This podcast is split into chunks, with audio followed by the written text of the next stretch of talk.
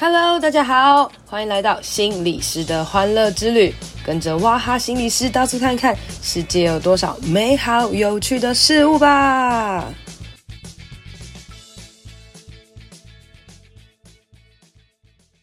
Hello，大家好，欢迎收听心理师的欢乐之旅。今天呢，想要来跟大家分享一下桌游应用在。呃，国小团体里面的一些内容哦。那如果呢，你是很想要使用桌游来带团体的人，这一集就千万不要错过啦。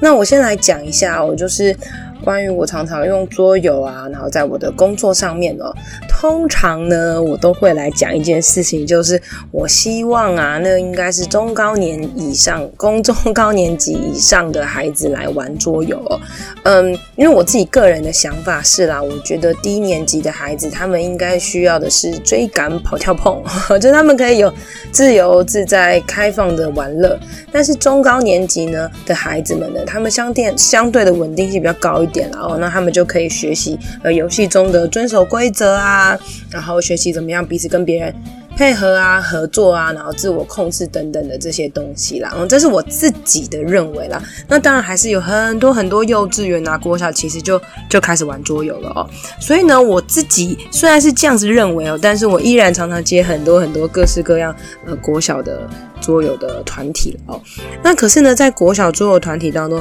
最容易遇到的一件事情，其实就是混龄哦。所谓的混龄，就是当然你知道，国中生混在一起啦，啊，高中生混在一起，大学生混在一起，他们年纪最多就嘛差个三四岁这样子。哎，可是国小的孩子哦，他们如果混龄的话，说，嗯，我们今天国小团体，他们混的龄是一年级到六年级，这中间相差了六年。大家可以想象，国小六年级的孩子，再加上现在的孩子比较早熟啦。其实六年级孩子有时候超成熟的，哦，你这是可以跟他们好好沟通，甚至玩一些有点难的游戏，譬如说像阿瓦隆啊那些讲话的游戏哦。诶，可是国小一年级的孩子，他们其实真的就是孩子诶，他们真的要跟他们玩的游戏是超级超级简单的那种游戏哦。所以今天如果遇到混龄的话，要怎么办呢？嗯，通常最简单的方法就是，其实还是配合年纪小的孩子哦，因为你一定要把游戏的难度控制在很低很低很低，也就是说，让低年级的孩子也可以参与。可是同时在这样子的状况的时候，是不是高年级孩子有可能就会觉得很无聊？哦，那这个东西其实就是要考验你本人的能力了啦。然后你要想办法让简单反应类的小游戏，它也可以变得很有趣。哦，所以这就是我们需要去思考的一些历程啊。那呃，我记得我从职业以来啊，每次只要遇到要混龄的时候，我就会内心的呐喊啊，救命啊，这样子哦，然后就会去想着到底要怎么样克服这样子的困难。那其实真的。度过了无数次啦。那随着现在年纪已大，我我自己在很多在接方案的时候，或是接一些工作的时候，如果是混龄的话，我可能就会提出一些要求，或是我可能就会觉得。呃，自己不一定有办法胜任哦。呃，我自己会这样子讲的原因，是因为我觉得有时候为了达到一些人数的需求啊，然后混龄，或是你找了很多孩子的时候，但是反而让现场乱糟糟的，或是很失控的时候，呃，有时候反而失去了这样子的意义哦。这样子其实的状况蛮多地方会发生的啦。譬如说，很多学校为了要办讲座啊，那学生参与度不高哦，可能跟老师借课，就跟老师借课之后，诶，学生其实都不想听，然后有些可能。态度真的很糟哦，有时候你反而去觉得我到底去工作的意义何在啊？因为有些有些人是真的完全不想学习，这影响度真的真的蛮高的哦。那国小的孩子其实真的混龄会蛮严重的。那除了混龄以外呢，再加上有一些单位可能会觉得希望人数多，然后又混龄，然后各式各样的要求的时候，哦，我自己真的就会觉得很头痛哦。然后自己也也在当中学习这个所谓拒绝的功课了哦。那呃前几天呢，我就正好呢有一个国小混龄的团体。那那时候那个单位呢，他跟我讲的是希望可以有十二个人一整天，然后混龄。然后我那时候就说不可能，非常的直接哦。我就跟他说，第一个就是国小的团体哦，所谓的团体是不是就是我一个心理师，我可以带着一群人，他们一起进行一个活动。所以如果我们今天要进行桌游活动的时候，是不是如果能够一桌，那这一桌我都可以 hold 住的时候，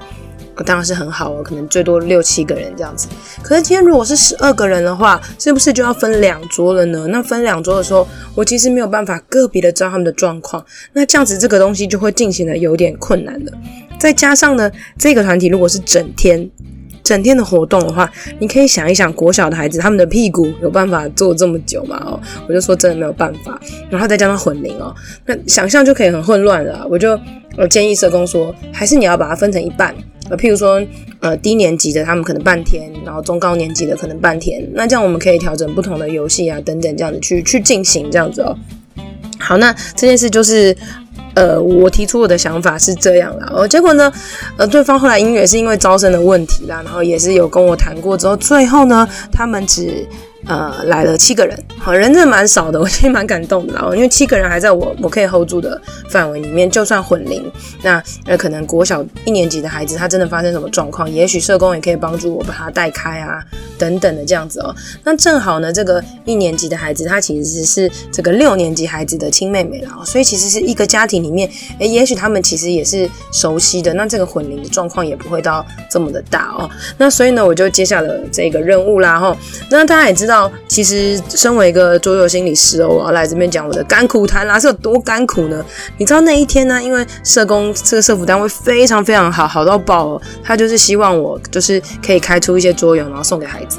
我觉得非常棒，就是一个人五百块的左右，然后我可以去买一些游戏，然后当天可以教他们玩，然后他们也可以选一些游戏带回家。我觉得这件事真的超级棒的，因为你可以让孩子们回去之后持续的玩，这是一件很棒的事情哦。但是五百元其实有一点点难哦，吼，那到底要买什么游戏呢？我就精挑细选，想了很久啦，然后甚至跟厂商杀了价，就是为了要在这个五百左右这样子啦哦。那我先讲一下我自己个人呢，没有跟什么桌游厂商有连接，所以我。Always 帮别人推荐桌游当中，我都没有赚回扣，完全就是一个 纯正的人啦。那当然，我自己有偏好，比较喜欢哪一家厂商的桌游啊，或是哪一些游戏，单纯就是因为我觉得呃沟通起来比较顺畅啊，所以我常会帮大家推荐一些游戏哦。那呃，我那时候。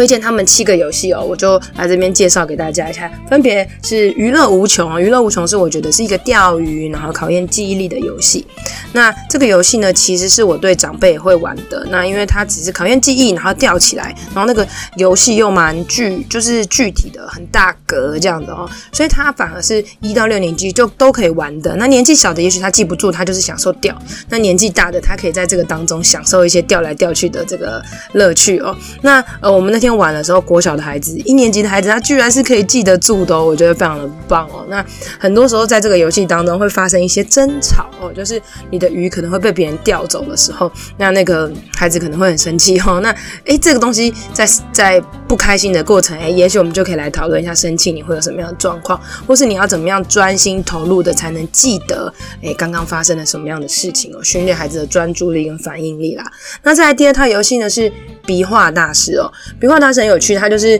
呃你会戴着一个眼镜，然后有一个鼻子，鼻子前面会插一支笔，然后你就借由这个笔来画图，画画画这样子哦，是很好玩猜测的游戏这样子。那当天我们有一个孩子很爱抱怨啦，就是爱骂人这样子，还是超简单的，在画什么啊，一直骂别人哦。结果他自己画的时候，他画超烂的这样子，然后我们就跟他讲说，你看，其实你真的不能乱骂人呐，因为真的很难哦，每一个人都尽力的可能再去画出这些想要让人家理解表达的东西哦。那我觉得这也是一个创意的游戏啦，因为它突破了所谓想象的框架，也就是说画画可能，诶，我们平常都用手啊，但没想到用鼻子也可以画画哦。那再来呢是呃一个很很久很久以前的游戏，叫做烧杯博士。那烧杯博士呢，其实真的是考验专注力、反应力很好的一个游戏啊。它在里面有很多颗弹珠哈，然后弹珠在里面我们要转转转转出它的图形来。那我们那天呢，其实很有趣，我就让大家两个两个一组，他们要互相合作，一起来转出这个东西哦。然后我还赋予了一些故事，譬如说大家研发疫苗啊等等的，然后大家呃携手合作。诶，有一些孩子还特别特别喜欢这个游戏哦，因为他们觉得是一个蛮有挑战的东西。那再来是机智智星啦，哦，就是前阵子我有跟我妈妈玩的游戏哦，就是我们会骰骰子，然后骰出来就哪一些东西会放在这个星星里面，然后接下来大家有点像是七巧板的样子，把这些东西给给塞进去哦。它考验着你是要怎么样不断的去尝试，然后一些逻辑的反应力。那这个游戏呢，其实相对是比较难的。我看它的难是在它可能要动脑，可是它其实是一个呃，你可以一两个人慢慢玩的游戏。所以当我预备这套游戏的时候，其实我是想要给呃团体当中呃五六年级的人，也许他们可以来挑战看看。好，然后他们会觉得哦，其实很有趣诶，不是单只是玩一些反应类的游戏哦，哎，没想到其这这个游戏来，结果真的是五六年级的孩子他们最喜欢的，因为动动脑对他们来讲是很有成就感的一些挑战哦。那再来呢，也是一个很久以前的游戏啦，叫做狗狗特技团哦，我自己真心很喜欢这个游戏，嗯，可是这个游戏呢，其实它。蛮吃这个个性的啦，就有些人会喜欢，有些人不喜欢哦。它其实就是一个有点像是立体的拼图啦，你就会把它拼起来，然后你用相相机照的时候就觉得哇，超立体的，你可以有一点空间反应力的感觉哦。那年纪小的孩子其实是会玩起来会觉得很有趣哦，特别是小女生啦。而且我们那天玩游戏的时候，反而有一个中年级的孩子蛮喜欢的，因为他觉得超酷、超有挑战性的，然后觉得他想要拿去跟同学来看一下，哎，原来这就是立体的东西这样子哦。那再来呢，下一个游戏叫做叠杯派对啦。叠杯派对这个游戏我很少玩，然后可是这时候我就想说，让大大家来挑战看看。那呃，一种反应很快的，就是你要快速的把杯子叠进去，叠叠叠叠这样子。那那时候发生一个状况，就是大家怎么叠，我们都看不太清楚，这样的话很混乱。结果后来呢，我就把它改成就是一个一个轮流玩，然后大家比秒数这样子哦，然后就哦，有些人就开始享受，哎，开始使用出不同的方法，比如说有些人专门叠一叠，有些人叠的时候要讲话，有些人是先把前面安排好。你就会发现，哇，我每一个人解决问题的方法是 不一样的哦。结果我们这个叠杯叠最快的，竟然是好像是三十九秒吧，我觉得超级厉害，是我自己也没有办法完成的事情哦。然后叠杯呢，也是我们其中一个有一个孩子他最爱的。有些他其实跑来跑去，但是他觉得这个快速的挑战对他来讲是一件很不错的事情哦。那最后一个呢，就是创意七巧板啊。那创意七巧板是我我那时候买来想要给这个小一的孩子哦，预备他。万一啦，他跟大家玩不下去，或者他的专注力不足够的时候，也许他可以自己一个人去旁边拼七巧板。七巧板是我们一个传统的游戏嘛，但是创意七巧板这套游戏呢，它是有磁铁的哦，磁铁的盒子在里面。那这个盒子在里面的时候，我们可以把东西放进去，然后吸住的这个感觉，然后有非常非常多的图形，其实拼起来也是一个很大的挑战哦。所以那时候呢，我就买了这。七套游戏，然后呃边跟孩子挑战边跟玩，然后最后呢让他们可以选择自己所喜欢的游戏戏哦。然后呃在游戏的过程当中，如果你完成什么任务，你可以得一分积分，得两分积分，三分积分。然后最后呢，我们由积分最高的那个同学来第一个挑选游戏。那我记得我在那个游戏过程当中啊，我跟小朋友讲说，首先呢我们要很感谢呃有机构送我们一人一个游戏，每一个游戏都非常非常好玩。所以呢，千万你不可以说哈为什么？我是这个，为什么我是这个？只要有人没有感谢，而是抱怨的话，那这套游戏呢，我就会觉得，既然你不喜欢，我会把它送给更适合的人。所以呢，这套游戏我就会把它收走哦。所以我希望大家可以记得，我们要反噬谢恩啊，这样哈、哦。那结果呢，没想到，我觉得真的太感动了。就是那一天呢，每一个人正好都选到自己喜欢的游戏，因为每一个人喜欢的游戏都不一样。他们甚至在过程当中可以互相礼让啊，然后自己去玩，到底哪一个游戏是他们想要带回家的呢？然后东摸西摸，东看西看，甚至还去沟通说：“哎，那以后我们可以交换着玩啊，等等的哦。”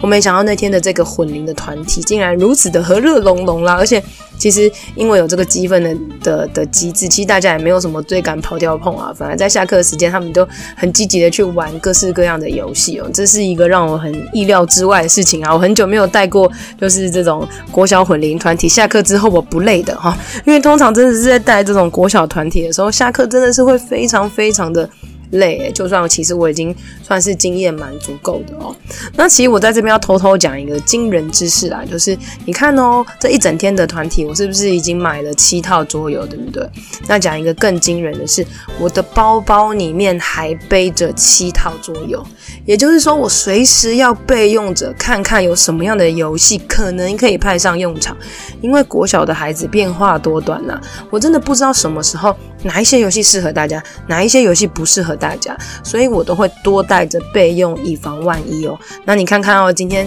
呃七个人的团体，我等于都就预备了十几、十五套桌游吧哦。然后如果今天这个团体是二十人的话，我是不是可能就要带三十几套桌游呢？啊，这样思考起来，其实当所谓的桌游心理师，真的是一件很不容易的事情啦。然后我也是。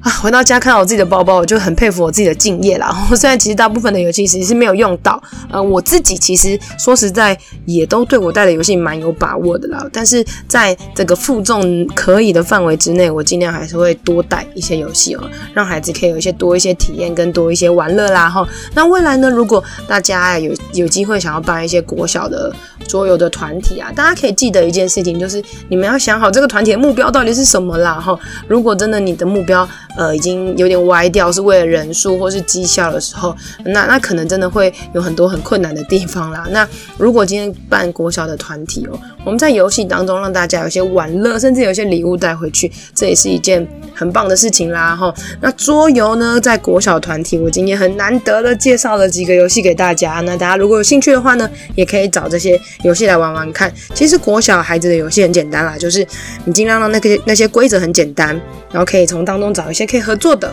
或是一些可以比赛的，然后在这些游戏过程当中呢，我们可以做一些延伸啊，譬如说一些记忆的延伸，然后一些逻辑的延伸，然后一些心得感受的延伸，每一个游戏都会成我们很好很好的帮助喽。今天的节目就到这边喽，希望你喜欢，希望对你有帮助，一定要帮我分享给你觉得有需要的人，也别忘了到我的 FB 还有 IG 心理师的欢乐之旅按赞留言哦。你的鼓励和分享会是我最大的动力，别忘了给我五星评论，谢谢大家，拜拜。